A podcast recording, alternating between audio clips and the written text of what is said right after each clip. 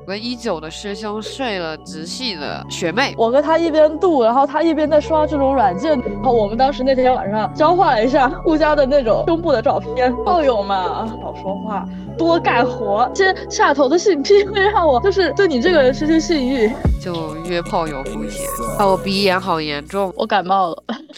这里是被男人重伤 n 次的七仔，这里是正在被 DDL 追杀的小刀。今天我们在烧第二条床单，它的名字叫做炮友。我们就开始聊一聊关于炮友的认识途径。小刀一般是线上认识还是线下认识比较多一点？我其实是线上比较多诶，我也感觉线上线上，因为。哦，我之前在学建筑啊，然后现现在那个换了一个专业，但是也挺忙的，数没艺就不太有那种经常可以出去喝酒的机会。基本上空闲的时候是，比如说吃完饭，然后呃写作业之前，然后就打开 APP 看一眼，发生了什么事，有人跟我讲话吗？有没有看上去合眼缘的？然后呃如果有。消息的话，可能就回一下；没有的话，就嗯关掉，然后就继续开始我的学习生活。那主要我感觉线上的话，它就转化力很很低。对，有没有这种感觉？之前我跟我的朋友聊天，聊到说忘了是什么话题了，反正后面就聊到说，就是关于找炮友这个事情。首先，你会在你的软件上面刷到很多人，然后，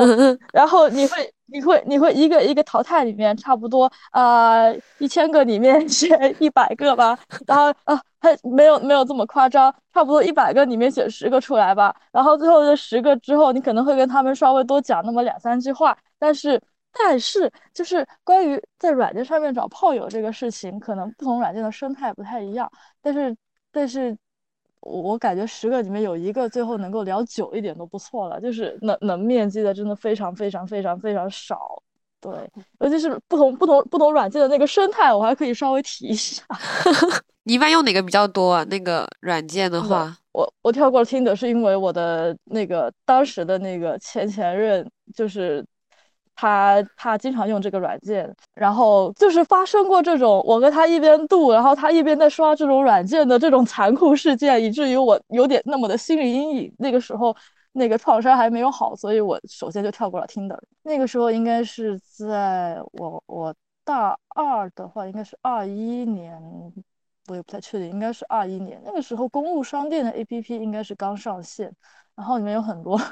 多文艺逼，而且还没有 那个时候公路商店还没有收费。当时是真的，因为就是那个时候，尤其是我觉得钢琴来说，其实还好一点。那时候公公路商店的生态还是。比较纯粹的，我觉得它不是完，对，它不是那种完全就是求偶 A P P，那时候还是很正常的。我甚至在上面认识了那种字母圈的那种，就是人比较正常，性格比较好，就是没有变成 partner，但是但是但是我在他的介绍之下，就是甚至去了一趟某某一个圈内的 party，然后觉得还挺好的，就整个体验都还挺好的。然后那个时候其实聊到过同城的。大学生，然后还有点点共同话题，然后那个时候还是比较好的。然后除此之外，我还有在一个可能大家都想不到的一个软件，就是我不知道大家知不知道 Know Yourself，KY 的那个有一个公众号叫这个，就是他们其实是做心理方面的，呃，一个它其实是一个关照人的心理健康的一个 APP，但是我就在里面。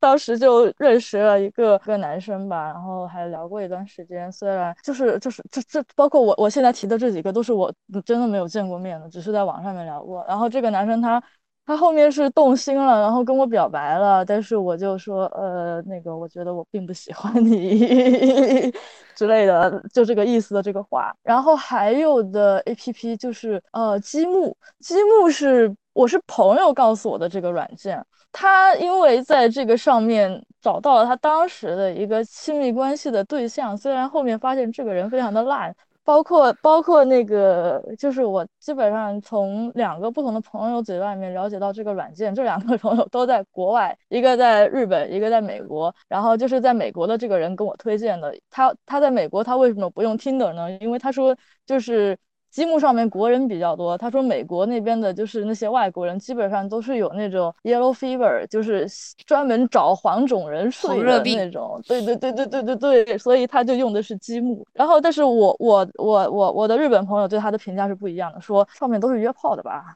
呃，我他指的不是那种那种可能炮友那种，他可能指的是一晚上的那种那种约法。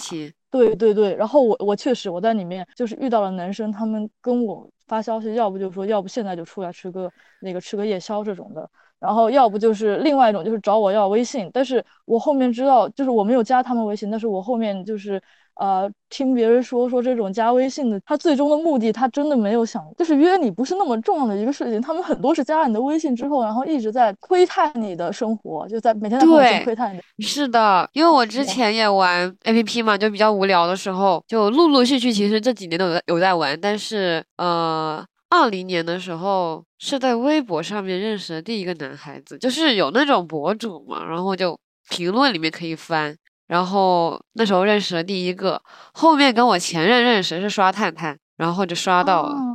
然后再后来就很少用了，因为后面就去现充了。哦，我微博上面也是，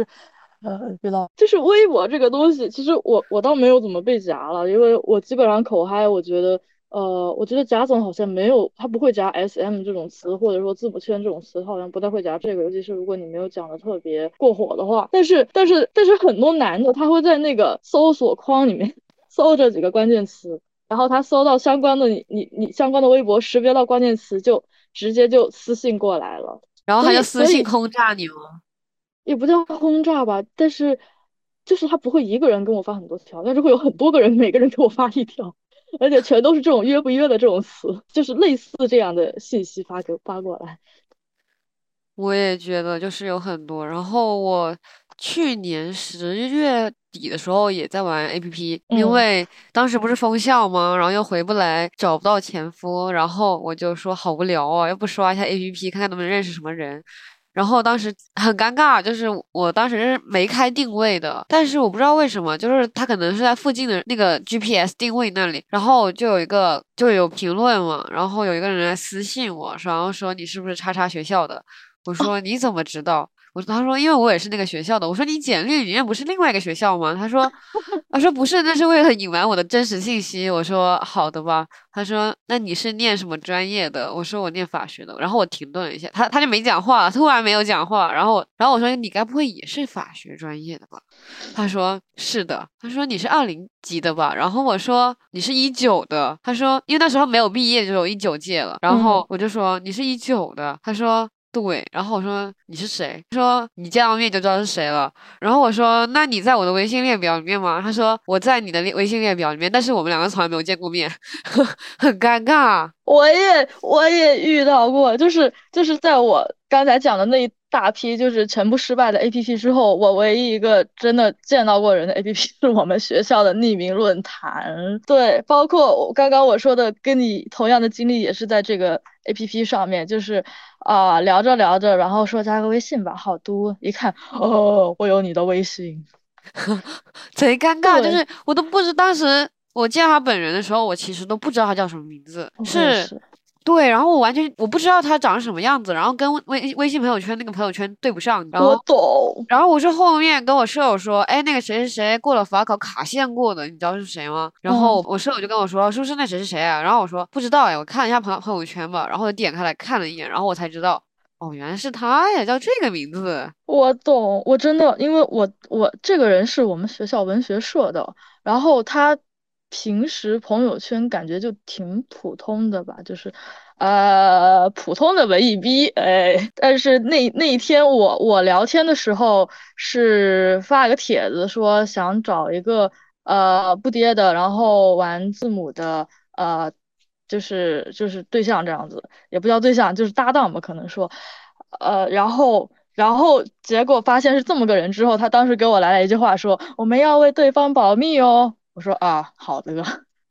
我觉得这个也还好啊，因为因为本人从来没有保密过，基本上认识我的人都知道我或多或少是有点这方面倾向的。我也觉得，就是当时他后面跟我说，就是不要乱传他的消息，不要公开他之类的。然后我说 OK 啊，我我不会乱讲啊。但是我舍友他们都知道，呃，都知道这些事情嘛。就是都知道我出去之类的，然后就还挺无所谓的，就大家不会互相管彼此的隐私生活，所以就还好嘛。然后我当时其实没有想到会出什么事情，直到有一天，我有个朋友突然跟我说说，哎，你之前是不是跟一个一九的师兄，嗯，出去了？然后我说，呃，我说是啊，怎么了？他说最近有人在传，就是有个一九的师兄睡了直系的学妹，然后就有人来问他是不是我朋友。就是就是我朋友，他是比较出名嘛，就戏里面比较出名的，嗯嗯那种，然后然后就没有怀疑到我身上，因为我在戏里面不是很出名，就是我基本上不在宿舍，就是在家里面，然后我不怎么出门，也不怎么 social，所以就很隐形。就是就想到可能是我吧，然后他就过来问我，然后我说不知道是不是我，我因为我不知道他说的是不是同一个，我们学我们学院那么多人，我怎么知道是不是那个男的？结果后面那个男生的名字也被爆出来了，就是就是他，到现在为止还没有爆出来女生是谁，我觉得这个还算好。你知道为什么会出现这件事情吗？是因为那个男的，对他自己讲的，就是那个男的回去以后跟他的师跟他的室友说了，然后就说啊今天怎么怎么睡了一个师妹啊什么什么的。他的室友又比较多嘴，然后就把这件事情在饭桌上面说了，然后把那个 把他的室友说那个室友的人品很差，然后抨击了一下，结果这件事情就一直传，一直传，就传到了整个学院都知道了吧？就是八卦传的飞快吧，八卦圈的人都知道了，就还好，就是没有说出来。那个女生的名字到底是谁？不然真的蛮尴尬的。我虽然不怎么介意，对我虽然不怎么介意被别人知道，但是我还是觉得有那么一点的无语。是啊，而且我觉得谁都不会愿意成为别人觉得你的谈资的。是的，就约炮有风险。约炮有风险。关于生态圈的话，我觉得探探它主要就是约炮，然后一夜情都比较多。然后积木我没有用过，但是我用过他说。然后我觉得他说的话，上面找对象的人比较多，呃，找炮友的比较少。天的我没有用的原因是因为。天的把我的号封了，哈哈，他说我不是真人，他说我是机器人，然后就把我账号给封了。然后我去问我前夫，因为我前夫之在认识我之前是玩 Tender 的，话我说 Tender 的转化率是不是好一点？他说没有，他说国内哪个 APP 的转化率都差不多。他说 Tender 的话，嗯，你聊个七八个女生约出来吃饭的可能有三个，最后成的可能只有一个吧，还得是聊很久，对，就是还得是聊很久的那种女生才能比较能约出来。然后他说就约出来过两三个，然后你还得吃个饭，然后才能跟对方了解一下彼此嘛，然后再看看怎么说。反正他说好像就就成了一个吧，就成了一个。然后我之前在他说上就是刷到一个男的，然后我当时他就是他的简介写的非常的像 friends with benefit 嘛，然后我就聊了两句，然后他说哦你不是。找男朋友的那算了，因为我觉得这东西很难定义，因为很多所谓用 A P P 的男的都会把呃交男女朋友作为打炮的一种潜意识在里面，他们不会说啊我们约炮或者约不约之类，他们会说啊那我们要成为男女朋友吗？其实他们所谓的男女朋友就是打炮，也没有什么感情。确实是这样的，而且很多男的，就是一听你是找 friends with benefit 的，瞬间就来劲了。本来他们可能没有什么意思，然后一听就哎，眼睛冒光。没错，贼无语。线上的话，很多时候就 ghosting 的频率非常高吧。比如说我在他说，我可能聊了有十来个男生，然后转化到微信的两三个，最后都被我删掉了。对，还有一些是，就是你聊着聊着，就是对方就没，就是被封号了。我之前聊过一个一个女孩子，但是那个女孩子其实她不是那种，就是那那那种典型的拉拉了，她是我这种比较呃随便一点的那种吧。然后我们当时那天晚上啊，交换了一下互相的那种呃胸部的照片。呃，因为我想不到更好的形容词了。对，然后在接接下来想跟他讲话的时候，就发现他号好像被举报还是干嘛了。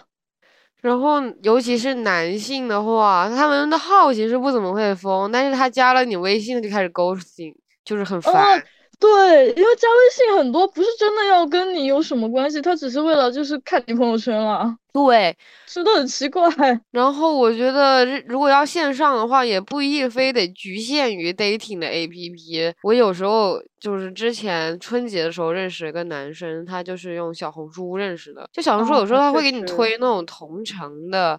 呃，点赞量稍微少一点的，但是长得还行的那种求偶男。嗯，然后我有时候又会点进去看两眼，然后点个赞啥的，然后对方可能就看看你首页嘛，然后如果对你有意思，他不就私信上了，或者说你私信他，他就回了嘛。然后当时就加了个微信，然后说是去打麻将啥，但是打麻将这种东西就是很难约，很难约出来。后面约出来也是叫他出来喝酒，然后约上了。然后睡了两次以后就很下头，就是他这个人的他的性癖跟我不太一样，有点幼稚吧。就是开始说起一些炮友的评判标准，反正 我对炮友的评判标准就是长得要过得去，性癖跟我差不多就最好了，然后不要做出很下头的行为。我也是差不多的。然后硬件上面的话，其实我没有说非得说你的自我硬件有多么良好，但是总得有一个完美的体验，就是你用什么都好，反正得让我爽到。没错啦，就是硬件这个东西，也不是说你一定要呃达到一个什么样的程度，因为你完全可以技术上弥补嘛。对啊，就包括你 BI 的话，就就更多选择了，就不是非得局限于男性的。呃，生殖器官这样子的，总之就是要爽到，很肤浅。炮友嘛，对，而且我自己还会有一些，就是除了那种那种很下头的行为之外，我自己会有一个喜好，是说如果对方跟我不太聊得来那种，我希望他少说话，多干活，就是那个干活 是这个意思，对。我反而比较喜欢跟 friends with benefit 的聊天，但是我不太喜欢的人，基本上就是就是 just for one night，然后我就再也不跟他讲话了，就是没有什么可聊的，觉得这个人很无趣，然后我也不想再跟他再有下一次，就是在我心里面可能是喜欢程度排在第一位的，就是我如果不喜欢对方，我就真的不想跟对方做，一点兴趣都没有。非常的下头，然后那个男的，其实我一开始对他也就是还好，就第一天可第一次可能还觉得他这个人还行，挺好的，给他打个六分嘛，及格。第二次的时候就觉得他这个人挺无趣的，就是找不到什么共同话题，然后两个人就。做完以后相顾无言，他又不抽烟，然后我在那抽烟，他又得就是那就让我不要抽了，然后我就很烦。第三次的时候又做出了一些很下头的行为，就是我是玩 SM 是 OK 的，但是我。我是有雷区的嘛，就是你不能写一些人格侮辱的东西，就是我会有很很雷的东西，就是你你一旦碰到，但是我不会跟你说明白，就是我不喜，我可能不会跟炮友说那么明白的，就是我不会跟炮友说我不喜欢那个东西，你不要跟我再弄了，哦，我就我就只会直直接就停，或者说。就是说，可能正常的聊天，但是再也不出来见面这种，我就会。我是我也不太会说，对，因为因为尤其是如果我感知到说这个这个事情好像是对方的性癖的话，我就可能单纯就是会决定说啊，感觉不太合得来，要不还是算了那样。对，因为我觉得尤其是你让我很，而且尤其是你的一些下头的性癖，会让我就是对你这个人失去性欲。对，就是我觉得这种东西是一个人都这么大了，是他没有办法改变的，就算他。想改，他可能在潜意识里面，或者说他下意识就会做出第二次这种行为。那与其再受到这种伤害，我不如早早远离，对吧？没错了。然后我就是会立马就。远离这种人，所以就在很多时候可能 just for one night 就没有再下一次了，就觉得觉得单纯是下头了，就单纯是下头。对对对对，你不可能跟一个就是天天让你叫爸爸的这样的人跟他说你你你不要再有这个性癖了，因为就算你你你就算他不再让你叫爸爸，但是他的这样的一种意志会在他的行为里面表现出来。是的，然后我。呃，对于叫爸爸这个简直是我的雷区，就是我可以叫 daddy，但是我不能叫爸爸，就是让我很阳痿，我会精神阳痿。我都不叫什么主人爸爸 daddy，我都不叫。我我 SM 就是纯的那种肢体上的那种东西，没有任何精神上面的统治，因为我就是不服你。然后 是就是就是很很阳痿，就是我接触到过两个两个山东男的，就是他们都很爱。让人在床上叫叫爸爸，然后我当时那个男的，第二个山东男的，他说：“哎，那你之前不是接触过山东男的吗？他当时怎么叫让你叫什么的？然后我说爸爸，说那你怎么还不叫呢？我当时我操，我当时瞬间就下头了，我的头直接下到米里了，我真的只能这么说，好崩溃，真的很崩溃。然后我我觉得山东男生在我这里简直是一个雷区，我这辈子都不会再碰了。就是他们山东男的，我不知道，我就开地图炮了，就是我不知道为什么我接触过两个的山东男生，他们都是这样子的，就是我非常的不想那天晚上我就是不想不想做。我对你也没有意思，然后对方不知道为什么就曲解成了我在欲擒故纵，就是硬把我拉进酒店大堂，就硬生生的拉进去哦。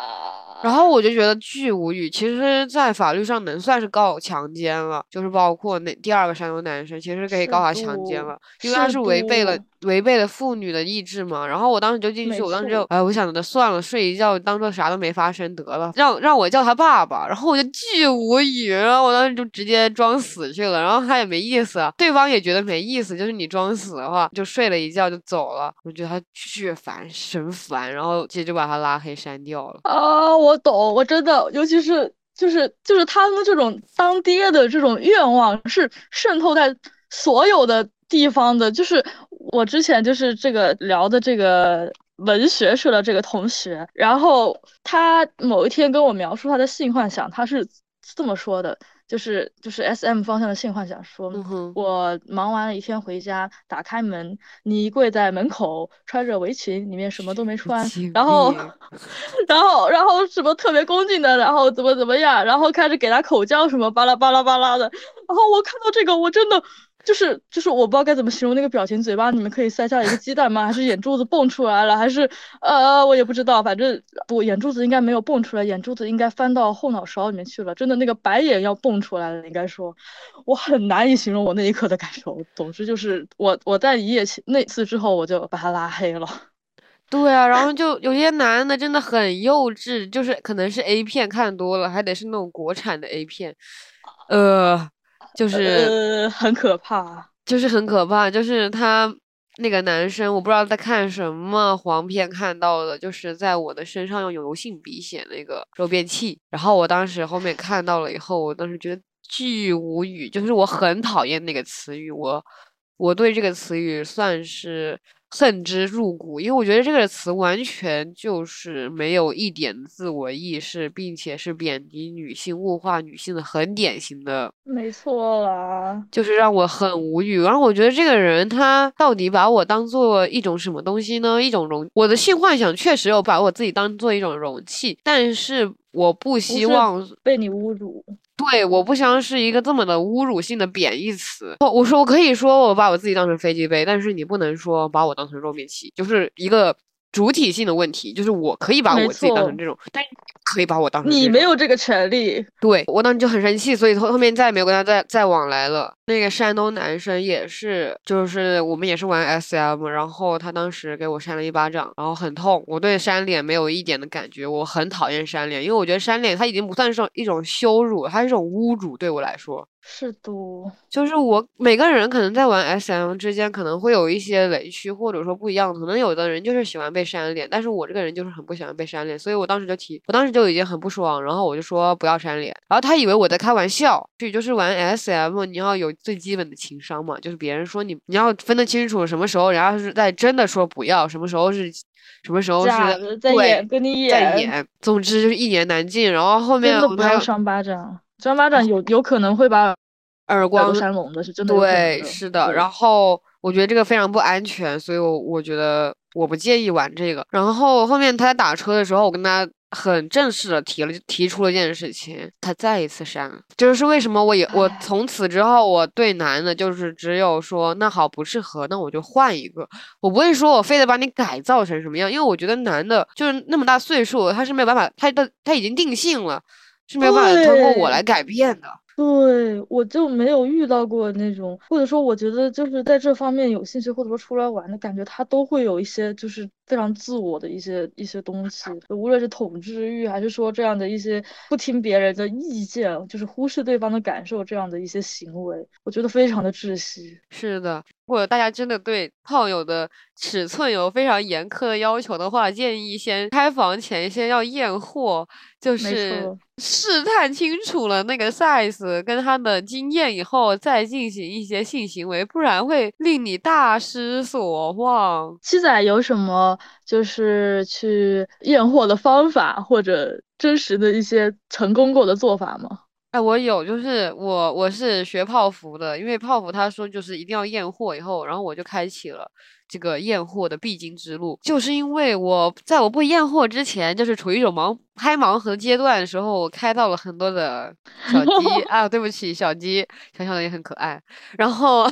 然后从那以后我就说不行，我不能再这样了，再这样的话，我的体验会大失所望的。然后我就啊，之前在珠海嘛，然后认识了一个男生，也是在酒吧。然后就是有打波嘛，然后打波打波完了以后就，总之他肯定是硬了。然后我是站在地上，然后他站在沙发上，正好他的站在沙发上。对，因为他是 蹦迪嘛，然后就沙发是可以站的，然后他就站在沙发上，然后大概的话，正好我的腰上面背的地方就正好是他的那个裤裆，灯光又比较暗嘛，然后我就从我的背后伸过去，然后去摸了一把，然后我发现就是真的不行，就是就是很不行。他当时就是送我去上厕所，然后就问我今晚上怎么办。然后我就说我要回去上课，我没想到有早十。他说没有关系，我可 以把酒店开在你们旁边。我说呃算了吧，我真的很累啊，对不起。然后呃非常对不起弟弟，这时候又在 Q 到他，因为呃他也是被。验货了，就是我有刻意的了，就是他不是亲了我吗？然后亲了我以后，我这不是跨坐上去了吗？然后跨坐上去其实也是为了掩人耳目，虽然但是可能更加吸引了人，很看了过来，但是没有关系，我还是那么臭不要脸。然后我就贴在他的肚子上，就我就是贴在他的身上嘛。然后我就在他耳边说：“我真的好困。”然后我的手就伸了，伸到了他的他的 裆那里摸了两把。我我我验货就是，反正肯定会对，肯定会亲嘴了，然后然后稍微不要太明显一点嘛。虽然在酒吧也是看不清啥样子，就是大家都看不清楚，就可能看个大概吧。然后偷偷摸摸的看看，偷偷摸摸的，偷偷摸摸的做一些小动作，管他的呢，秉承着一种臭不要脸的态度。然后，如果是清吧的话，就差不多找个僻静无人的小巷子，然后你们就打一下波，然后就可以摸两把，然后看看怎么手感怎么样。然后我的我的手就是尺，嗯，从上摸到下，哎呀，大概，呃，大概到手掌的位置是十二左右吧，就是手指到手掌的位，手掌中间的位置大概是十二，粗粗啊硬啊这种东西是可以摸出来的嘛，就不太紧要了。线下的话，我线下还是比较多的，但是线下的唯一的好处就是你比较能够快速的了解这个人吧。就我一般都是去酒吧嘛，因为酒吧本身就带有烈焰的一种地方嘛，就是它的烈焰的刻板印象比较重。然后去到的话，你可以有烈焰的想法，也可以没有嘛，就看当天晚上。有没有什么看得上的行情，对吧？就是我们这么说，那没看没没有看得上的那就算了嘛，有有看得上的就看看嘛。然后线下的话，关于男生上面的选择，我前夫是这么说的，就是你不要把酒吧作为一个一定能够烈焰到的一个场所，目的性太强的话，就会失去。别人对你的兴趣了，然后我去酒吧的话，我还是比较喜欢小帅哥，就我会看到那种帅的，对，然后我就我就很肤浅，我就那首先得看得过眼吧，对不对？然后看得过眼了，看看他的身边的社交人脉关系是怎么样的，你不能说。看到一个对方隔壁站的个女的还很亲切，然后你凑上去吧，那样也太 K Y 了，我觉得。然后我一般就会巡视一下这个全场男性质量，然后看一看都是什么关系。如果对方带了女伴的话，肯定就不要去打扰了。我感觉就是一种推拉，就是很神奇啊！我跟我前夫认识也是在酒吧，然后当时这应该说了很多遍了，就是。我我当时去的早，是因为要还前一天晚上四幺九的那个哥们的手表，但是那个哥们一直没到，所以我跟我的前夫哥就认识了。然后前夫哥当时就跟我玩骰子，然后我就一直输，我就输了连输了六把，然后都是因为我。在那里乱叫，就是我没有，我也要装有，但是可能是因为我当时眼神中清澈的愚蠢暴露了我，所以他就一直赢，我就一直喝。他是后面跟我讲的，他说那时候就觉得我这个人挺有意思的。我说原来你那么早就暗中观察我，我一开始真没看上他。然后那天晚上我就有一点，就是有一点做不到爱我就会死的感觉，然后连着对，然后我就连着邀约了两个男的都失败了，最后看到。我前夫，然后我前夫正好从厕所顿酒回来，然后我就抓着他，我说你你现在回家吗？他们都回家了。他说：“嗯，我不知道。”我说：“我朋友叫我去另外一个酒吧玩，但是我一个人，我就不想去了。一个人去有什么好玩的？”他说：“我也一个人。”然后我们俩就站在酒吧门口，你看我，我看你，然后那一瞬间感觉空气都凝固了。然后不知道为什么，为什么那个时候说空气都凝固了？就是两个人对视太久吧，然后那一瞬间就是感觉空气都凝固了。他就把那个的士的门给拉开了，然后说：“先先上车吧，先上车再说去哪里吧。”然后我说：“好啊，我们就上车了。”然后上车以后，我就坐在他身边嘛，然后我说：“你有没有？”订房，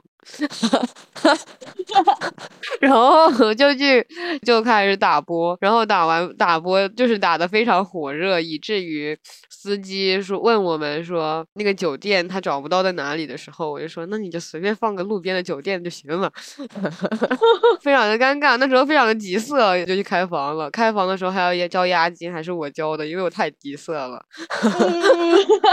当时他还还是没有找到他订的那家酒店，其实他应该是知知道的，但是就是我太急色了。我跟我前夫后面成为 friends with benefit 是 SM partner 的话，是因为他后面走之前问了我一句，说，嗯，你想不想要一段比较固定的？关系，我说可以啊。当时我答应答答答应的非常敷衍，是因为我当时心里面并没有并没有说非得跟这个人达成什么固定的 partner，就是先先。应付着一下，对，就是你有没有这种体验？就是你先应付着嘛，到时候有没有下一场再说嘛，也不一定非得非得跟你有下一场。但是，呃，基于不要让男的掉面子啊，他做出什么过激行为，我还是先应付着再说。然后我就说好吧，好，我说可以啊，可以啊，好的。啊，当天晚上。就是带了三个套嘛，然后都用完了，用完了以后，反正就打得很激烈，很火热，然后还在聊天，然后发现有很多共同的经历，然后就他就问了那么一句话，然后我就说好的，但是当时我就真真的没有看上他，因为他长得真的不是我喜欢的类型。对不起，就现在可能觉得他像低配版的许光汉，但是当时我真的就没有看上他。他不戴帽子的时候，我真的有点头发稀疏。没有，就是就是比较就是比较塌嘛，就是那种塌塌头发，就是不是那种不是那种。真的不是秃吗？不是，是塌了，就是那种美式前刺，他们不是要就是要做发胶嘛？然后头发塌下来了，就就不好看。哦，因为听说前夫哥是一个非常繁忙的社畜啊。是的，前夫哥是一个非常繁忙的社畜，以至于他的头发就有时候会掉，真的有时候会掉，然后他会去种发了，他就会去植发的了，还是比较爱，还是比较。比较有自知之明的一个 爱护自己爱外貌的一个男生了，他毕竟还是要求偶的，他求偶就必须有头发嘛，不然谁看得上他呢？感觉线下的话，主要就是在搞氛围感吧，就是你们两个看上你看上对方就一定要出击。是，但是其实我觉得对于我来讲，线下肯定转化率是比线上高很多的。是的，因为因为你在线上和对方聊天的时候，你就会有很多很多条退路，而且选择这个时候你不会是一种。呃，非常急色，或者说就是呃，就是你必须要做出一个，我现在就是去呃选择这个人，或者说我现在就就是以后估计再也没有机会见他，就是你不需要这样的选择，你随时随地你可以重新再来一次，说我又把这个人的联系方式翻出来。或者说，我现今天不理他，明天可以再回他消息这样子。但是你在线下的时候，你就需要立刻做决定，说这个人我现在就要去跟他搭讪，我就说我现在就要去跟他拉近什么样的关系。如果错过了这一刻，可能我们以后就再也不会有交集了。因为我之前谈过的两段恋爱都是线下认识的，一次是 live house，还有一次是酒吧。然后基本上就是像酒吧的那一次，就是我我当时看上他了，我就直接就是莽上去了这样子的。然后呃，live house 的那个时候，就是还是装模作样的聊了一个星期啦，但是立刻就是 是的，毕竟是我第一次谈恋爱嘛，我也不太明白，所以我就装模作样的聊了一个星期，就直接跟他告白了。我觉得都会就是就是那种就是大家都会有那种不怀好意啦，就是很正常的事情。那个弟弟跟我聊天也是，我们聊了。浅浅算一天半吧，因为是周三认识的，然后我们周五就再见面了嘛，然后就就是他就是一直在推拉，然后我就说那你有去过叉叉景点吗？他说我没有去过，因为都没有人陪我去。然后我说好茶哦，就心里面那么吐槽，好茶哦，你就想说你就没有人陪嘛，你就想我陪你吗？哎。然后，然后你还要装模作样的回他啊，好可怜哦。那下次我陪你去逛吧，好虚假，就是回想起来都会觉得好虚假。对啊，是这样的啦，大家都要装模作样的聊聊天，才会有来有回。是的，然后一开始其实大家都是比较正常的聊天的，就是就是如果对方对你有意思的话，其实会刻意的去挽留你。比如说那天我为什么知道他对我应该是有意思，因为当时他的朋友都打车走了，只有他留下来了，就是他说他也很累，然后我们两个就去了便利店，然后才聊了很久。后面出去又碰到一只小狗，然后我们就在那撸狗，就还是挺挺有那个感觉的。尤其是深夜的那种道路上，只有树叶那种沙沙的声音，跟你们两个的时候，就感觉特别浪漫。没错啦，唉，感觉线下真的有很多很美好的回忆。对，我觉得线下比线上会更加能够建立一些连接感。我对炮友的相处模式而言的话，其实我不怎么喜欢把他们称之为炮友了，我一般都觉得都是朋友。嗯，我一般也不叫炮友，就是或者说，其实我我真的没有找到过一个长期关系的炮友。我遇到过的所有这种类似炮友的对象，基本上都是四幺九，非常的非常的悲伤。这个事实让我，我觉得四幺九也。就是你要去和挑选一个合适的炮友，就是长期的、固定的、稳定的关系，真的对很需要运气。就是你得对方对你有意思，你对对方有意思，并且你们能够长期的维持、保持那个激情的态度，就很困难。对，因为因为因为我我自己的经验是要不就是在见了面之后就直接把对方 pass 掉，要不就是四幺九之后把对方 pass 掉。对，就完全没办法开启，就是后面的那种。说长期的关系，然后我跟我的前夫说做长期关系也是他提出来的。然后当时我一开始其实就是当做玩笑话听了就算了，还好他不听这个播客啊。然后。然后我就说，当时后面找他是周三，然后我被一个男生放鸽子了，当时就很闲的蛋疼，我才跟他说要不要出来喝点酒，然后他跟我说他工作日是不喝酒的，然后我说好吧，他说但是周末时间很多嘛，你可以约周末，然后我说可以，那就周约周五，我说那你什么时候有空？他说周五应该有空，然后我们就约了周五。然后后面周五的时候，我们才是正式的去认识嘛，因为当时是喝了酒嘛，然后就是比较短的时间。然后周五的时候才是正式认识了对方，然后感觉，呃，性癖上，哦，性癖这个我们之前在第一次见面的时候，呃，make love 的时候就也就已经说明白了。第二次做的时候，就是因为当时带了一根蜡烛过去，因为我知道他玩 SM 嘛，然后我带了一根蜡烛过去，然后两个人就很新奇，就是踹了踹，又去吃了个饭，然后对彼此又有有一点深刻的认识，然后作为朋友就相处来说还是很舒服的，没有说那种很尬住，我不知道有什么话题，或者说呃完全相敬如宾这样的又不至于，让人感觉是让人挺舒服的。然后我说哦，这个男的还行。可以继续发展，然后才就是一直做炮友做了那么久，嗯，然后我觉得就是你真诚的去对待一个人，对对方其实也会真诚的回馈。如果你只是把对方作为一种玩玩而已的炮友的话，其实对方也会把你当做炮友而已啦。最后，我们还是想说一下安全的问题，约炮有风险，然后约炮有风险，然后所以说本。本虽说，本人就是目前见到的都是一些大学同学，但是我是知道我们大学同学有人有性病的，就是虽然不知道具体的，但是都多少都是有听说一些的。我我我对性病感觉我还没有了解到诶，就是我我哦附近的人是没有，呃，有有我朋友的炮友的炮友是有性病的，就是比较远了，就是他们那种就是，但是很容易交叉感染，就是对，这个是非常严多多少少重是有风险的。对。然后前两天我的发小跟我说起这个事情，他就跟我说。呃你有没有去打甲乙肝疫苗？我说我这个这个是打了的，因为甲乙肝的话是会通过唾沫传播的，就包括你打啵儿，嗯你没有性行为，它也会传播这个东西。嗯，然后第二个就是 HIV 的话